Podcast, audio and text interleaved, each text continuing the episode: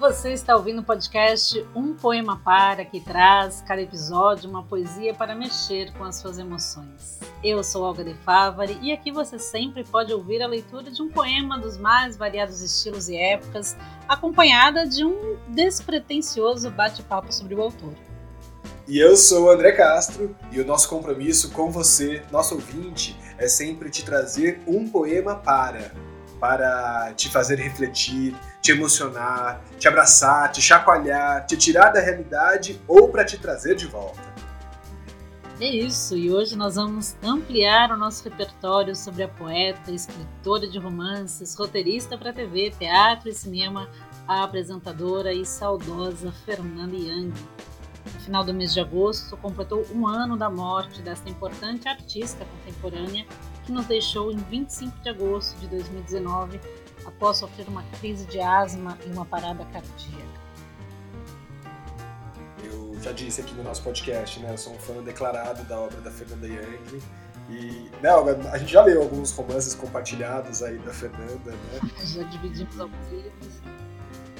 E aqui, de alguma forma, fica também essa nossa homenagem, essa mulher inteligentíssima, atemporal, e que nos deixou tão cedo, né? Mas com um legado de palavras e reflexões muitas vezes tão melancólicas, mas outras capazes de explorar, de explodir gargalhadas.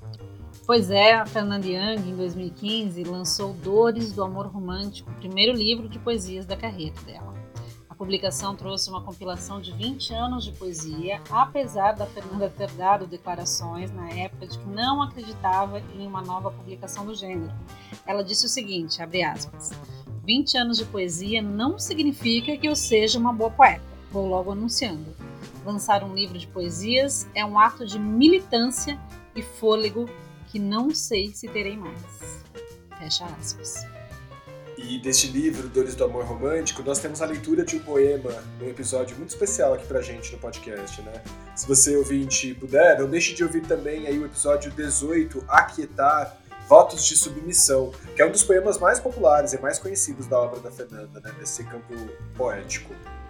E ainda bem, né, que a Fernanda revisitou as suas inspirações poéticas e acabou lançando um segundo livro de poemas, né, Olga? Pois é, ela disse que não ia lançar outro livro de poemas e foi mais uma vez, escreveu novamente, colocou aí esse seu talento também mais um livro em 2016 ela voltou mais confiante e apresentou A Mão Esquerda de Vênus, com 29 poemas feitos durante um período de cinco anos.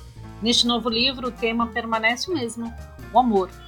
Mas ela apresenta também outros talentos com desenhos, bordados e pinturas, dividindo e complementando o espaço com os poemas neste livro. É uma obra linda, esse A Mão Esquerda de Vênus, eu adoro. Ele é recheado de delicadezas, mas também tem, sei lá, uma força feminina tão realista, muitas vezes incompreendida, né? Muito bom. E claro, esse livro tem um sarcasmo, um humor muito peculiar, né? Que é também uma obra, claro, da escrita da Fernanda, essa sua capacidade de quase que fragmentar um assunto, um acontecimento, e dali ela vai criando um universo de reflexões e de muita subjetividade, né? E é justamente essa a proposta do poema do episódio de hoje. É quase uma análise caricata, quase filosófica da caligrafia e de uma metáfora com a vida. Bom, então vamos ouvir o poema número 27 do livro A Mão Esquerda de Vênus. E já basta de prosa, vamos à poesia.